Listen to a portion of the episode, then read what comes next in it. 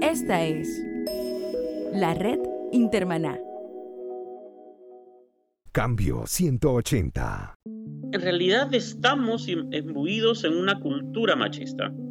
Y mientras como hombres y mujeres no hagamos un corte, un alto a esa cultura machista, y a partir de ese corte comenzar a leer en la Biblia lo que Dios nos dice en cuanto a la forma de relacionarnos y vivir en el Espíritu, la iglesia seguirá haciendo y cometiendo, a veces con discursos machistas o interpretaciones machistas, seguirá justificando la violencia contra la mujer o contra otros hombres o contra los niños mismos. ¿Es la Biblia un libro que promueve una masculinidad violenta?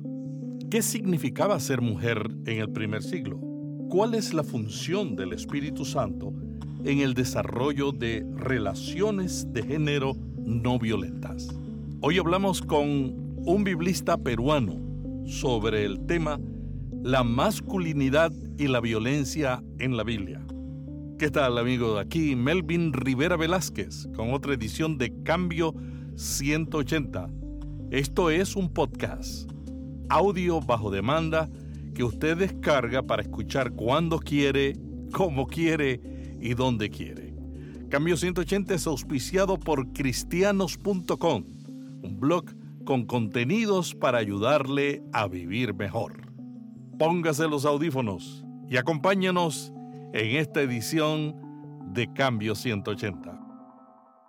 Cambio 180. A simple vista, muchos dirían que la Biblia es machista. Habla Samuel Asenjo, biblista y pastor pentecostal peruano. Pero hay que reconocer que el texto bíblico se escribió en una sociedad patriarcal donde las relaciones entre el hombre y la mujer eran relaciones desiguales donde el hombre era sujeto y la mujer era considerada objeto sin derechos. Pero en ese contexto es donde la Biblia nos presenta una propuesta de liberación, de restitución y de dignificar a la mujer. Así que podríamos decir que si bien la Biblia se escribe en contextos patriarcales, machistas, es a la vez liberadora de las personas que sufren violencia a causa de esta de estos machismos o de estas masculinidades violentas. Hay un libro muy interesante sobre la masculinidad y la violencia. Es el libro de Primera de Tesalonicenses. ¿Cuál es la importancia de ese libro? Recordemos que Tesalonicenses es el primer libro escrito del Nuevo Testamento. Se escribe entre finales del 60 y principios del 61 y está en un contexto donde Pablo sale muy rápido, al parecer, de la ciudad de Tesalónica por situaciones que complican su viaje y a pesar que él pasa algún tiempo enseñando en esta comunidad, esta comunidad no ha aprendido a vivir dentro de la ética y la moral adecuadas. Así que Pablo no envía una epístola, envía una carta.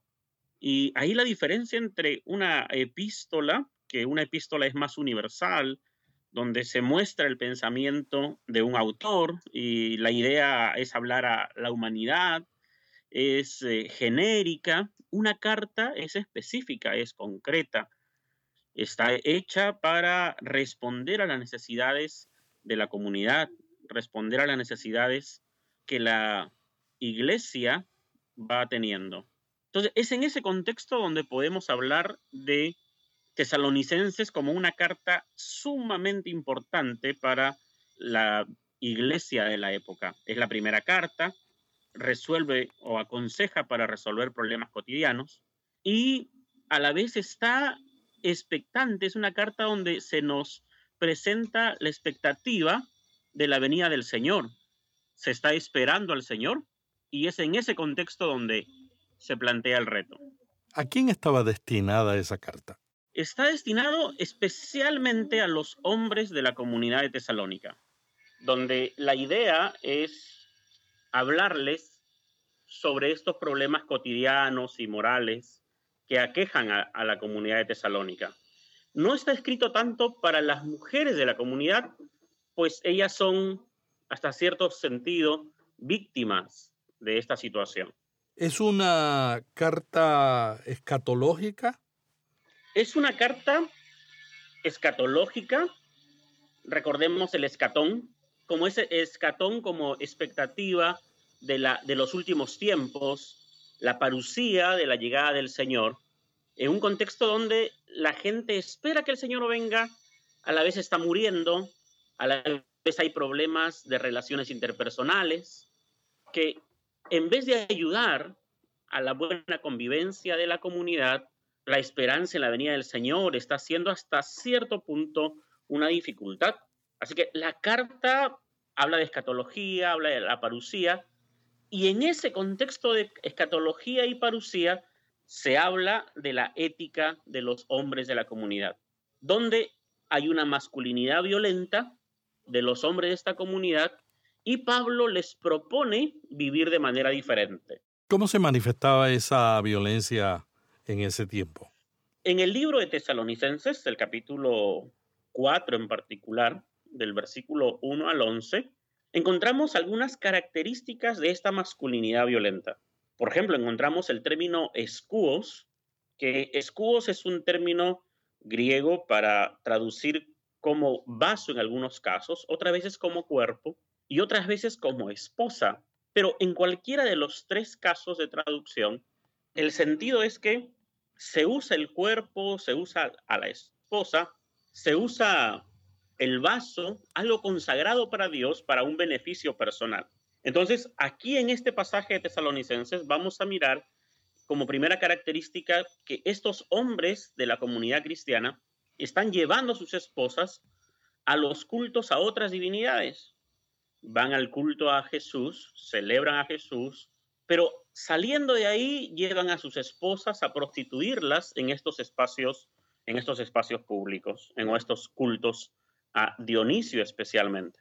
Pero luego también está el sentido de quitarle las esposas a los otros hombres de la misma comunidad, porque estas sociedades se mueven entre el honor y la vergüenza. Entonces, hablar en ese contexto sobre quitarle una esposa no es un tema de infidelidad en el fondo, sino es más bien un tema de que te quito la esposa y te estoy quitando honor, y al quitarte honor te quito estatus social y te dejo en vergüenza.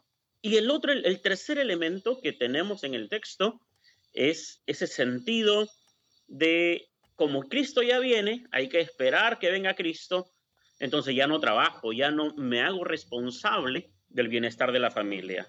Entonces tenemos el aprovechamiento del cuerpo de la mujer, de la sexualidad de la mujer para un fin personal, la competencia entre hombres y tenemos también ahí el sentido básicamente de no trabajar y ser irresponsable. Son estos tres elementos que definen una masculinidad violenta, la que Pablo enfrenta, confronta y exhorta a cambiar. Pero esa masculinidad violenta era culturalmente aceptable, ¿no? Eso era la cultura. La cultura era así, era una cultura de vida para los patriarcas o los en el griego, el término que habría que definir ahí para decir jefe es oikos déspotes. Oikos como casa y déspotes como jefe. El jefe de la casa o el déspota de la casa, que vendría a ser en cierto sentido lo mismo. Entonces, esa era la cosmovisión, la cultura. El hombre es el jefe, el dueño, el amo y el padre. Esposo en el sentido de quien somete o subordina a la mujer y la mujer es la que tenía que cuidar la moral de la casa, estar siempre en fidelidad con el marido.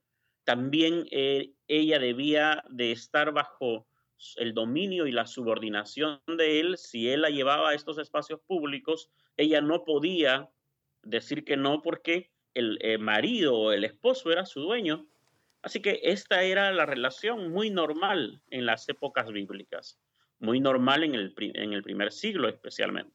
Entonces la mujer tenía que ser fiel al marido, pero podía prostituirse si el marido lo solicitaba. Eh, la mujer, claro, tenía que ser fiel porque el contrato matrimonial que hacían el hombre con la mujer, la mujer se comprometía en ese contrato a serle fiel, a cuidar de los hijos y a mantenerse en el espacio privado. Mientras que el hombre se comprometía a cuidarla, a protegerla y a darle hijos.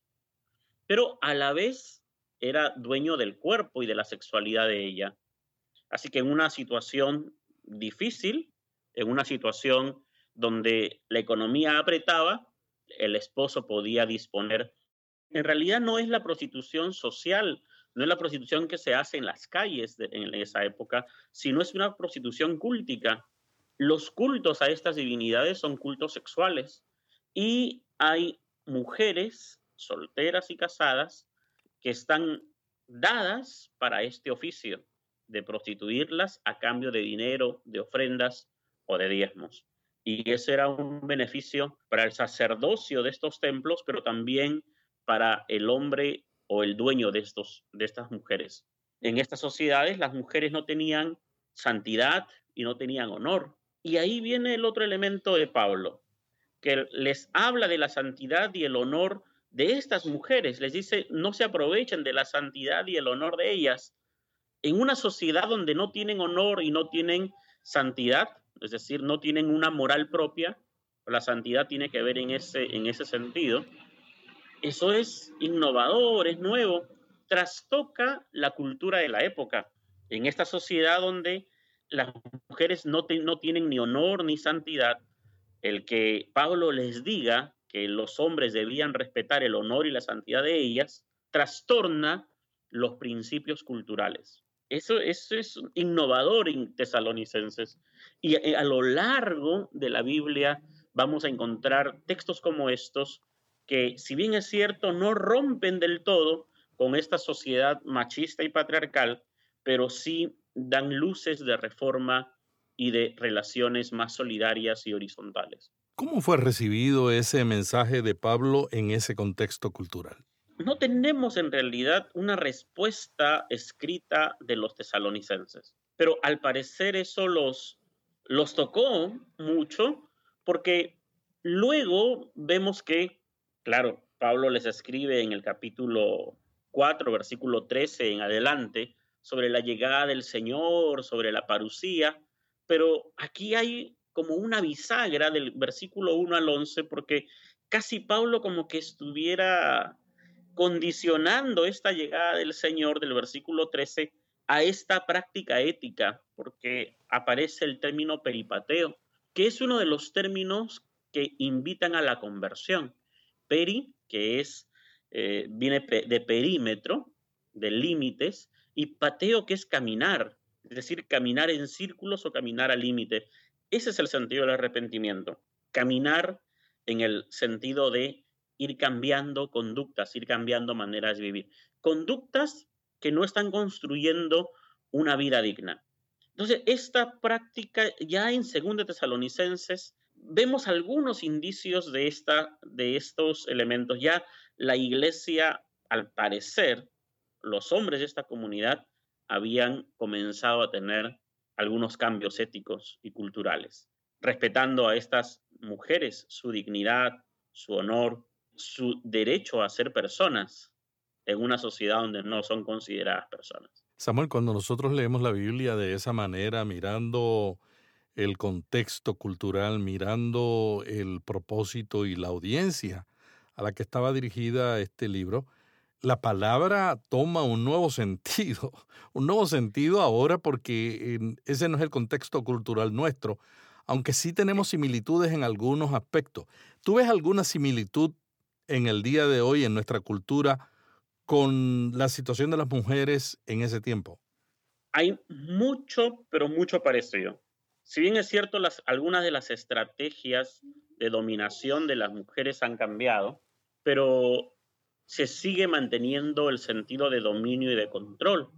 Por ejemplo, el hecho de violentar físicamente a una mujer, de golpearla, aquí en el caso peruano, las cifras de muertes de mujeres a mano de sus parejas o exparejas, lo que llamamos feminicidios, son altas, tan altas que cada vez pareciera que se hace con más crueldad. Y eso es porque como hombres nos crían muchas veces para dominar el cuerpo de las mujeres, dominar su sexualidad, asumir que nos pertenecen, son casi nuestra propiedad. Entonces hay mucho sentido de las, mm, quizá no las mismas acciones, pero sí estrategias que nos llevan al mismo objetivo, buscar el dominio del otro y de la mujer como ese otro o otra que está frente a nosotros. Samuel, ¿qué revela el libro de Primera de Tesalonicenses sobre el Espíritu Santo? Ese es el otro elemento innovador en el libro de Tesalonicenses, en esta carta de Pablo, porque Pablo les dice a los tesalonicenses, oigan, ustedes tienen el Espíritu Santo, han sido instruidos por Dios, pero viven así, en otras palabras, ¿qué hace el Espíritu Santo en ustedes? El Espíritu Santo como esa persona y esa fuerza de Dios, esa ese llenar del espíritu para vivir diferentes, para considerar a la mujer como iguales, para respetar el honor y la dignidad y la, la santidad de ellas, para transformar el entorno a partir de dejar de competir con los otros hombres. Pablo les dice a los de Tesalónica, ustedes son solidarios con los de Macedonia, es decir, con los que viven alrededor de ustedes, pero entre ustedes mismos no pueden ser solidarios. Así que el Espíritu Santo no se puede vivir solo en el sentido de, ah, voy a cantar a Dios, voy a tener las manos levantadas, sino que vivir en el Espíritu implica que eso nos afecte en nuestra manera de vivir, cambiar nuestra manera de vivir, cambiar nuestra manera de pensar, cambiar la manera como nos relacionamos con las mujeres, con otros hombres, cómo miramos la vida en cuanto al desarrollo humano. Eso es tener el Espíritu para Pablo. La forma como estos tesalonicenses viven es una mentira. Eso ellos dicen tener el Espíritu, pero viven contra el Espíritu. Y en el mismo texto Pablo les va a decir, de eso Dios le va a tomar en cuenta. Entonces es, es una exhortación, es un jalón de orejas para dejar de vivir en esa doble moral. Hoy día tenemos también en las iglesias evangélicas manifestaciones violentas ¿Por qué tú crees que esa, ese comportamiento que tenemos en algunas iglesias? Porque en realidad estamos imbuidos en una cultura machista.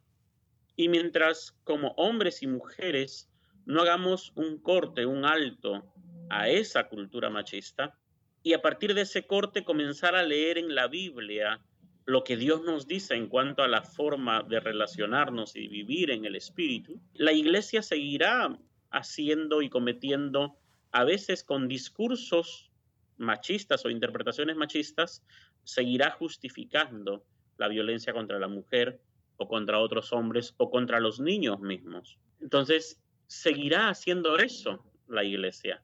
Y es lamentable que escuchar pastores que dicen, cuando una mujer va a pedirles consejo por denuncia, le dicen, no denuncies por el que van a decir, por el testimonio no lo hagas.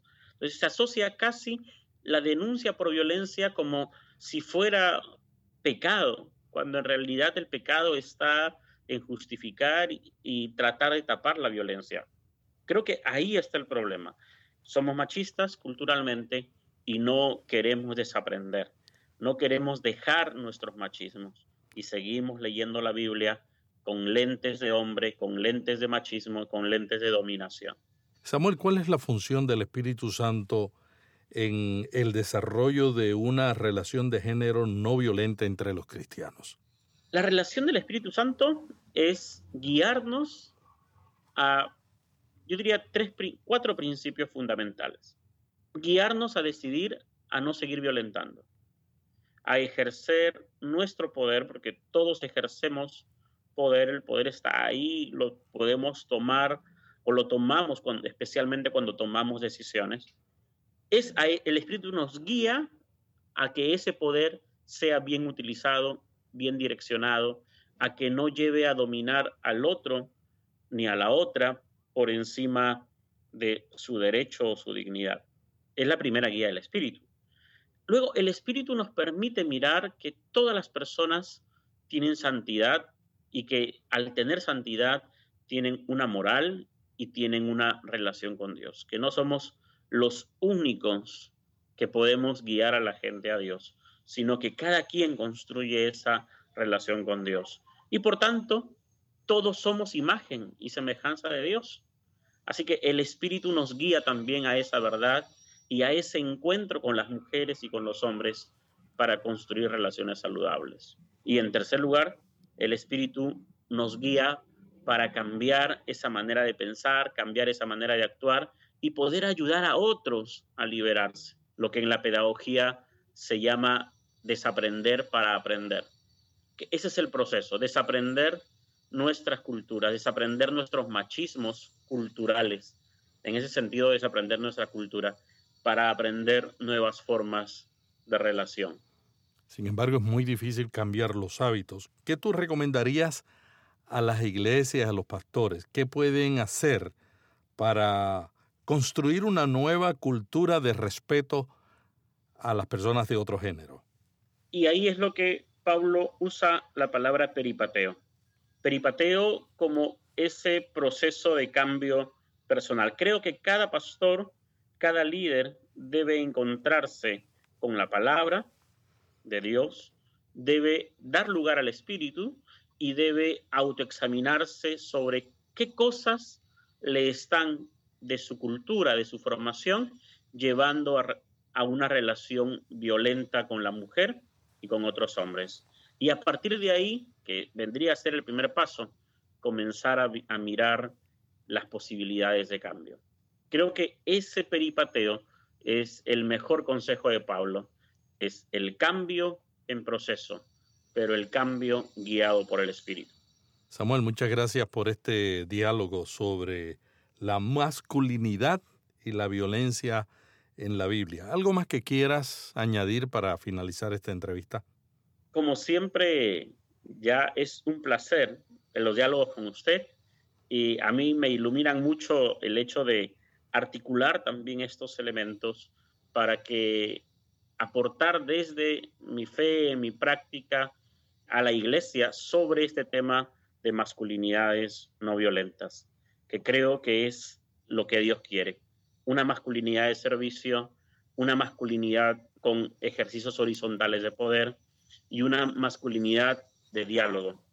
Creo que ese es el corazón de Dios y por eso tenemos cartas como tesalonicenses en nuestras manos. Samuel, tú hiciste tu tesis de maestría en ciencia bíblica sobre este tema. ¿Qué te motivó a escoger este tema? Lo que me motivó a, hacer este tema fue, en cierto sentido, soy hijo de pastor, he vivido al interior de la iglesia todo el tiempo y a pesar que siempre en la iglesia escuché hablar de un Dios que libera y un Dios que salva, un Dios que restaura, siempre vi que había mucho machismo contra la mujer y mucha competencia entre hombres, a lo que supuestamente le llamamos celo ministerial siempre. Eso no es otra cosa que competencia entre hombres o con las mujeres también. Este fue mi mayor motivación para encontrar ese sentido del ¿por qué somos así si supuestamente la palabra nos ha transformado? Y la razón es porque muchas veces la cultura puede más cuando no estamos decididos a romper con ella. Muchas gracias al pastor Samuel Asenjo, biblista y pastor pentecostal peruano. La semana que viene continuaremos dialogando con otros líderes de América Latina sobre temas de interés para pastores y líderes de las iglesias. Hasta aquí Cambio 180. Cada semana, Melvin Rivera Velázquez dialoga con destacados invitados sobre temas de interés para pastores y líderes. Cambio 180 le ayuda a mantenerse relevante en un mundo cambiante. Si este podcast le gustó, vaya a iTunes y suscríbase para recibirlo automáticamente lo publiquemos. También déjenos ahí una valorización y comentario. Para más artículos sobre estos temas, visite cambio180.com. Cambio 180.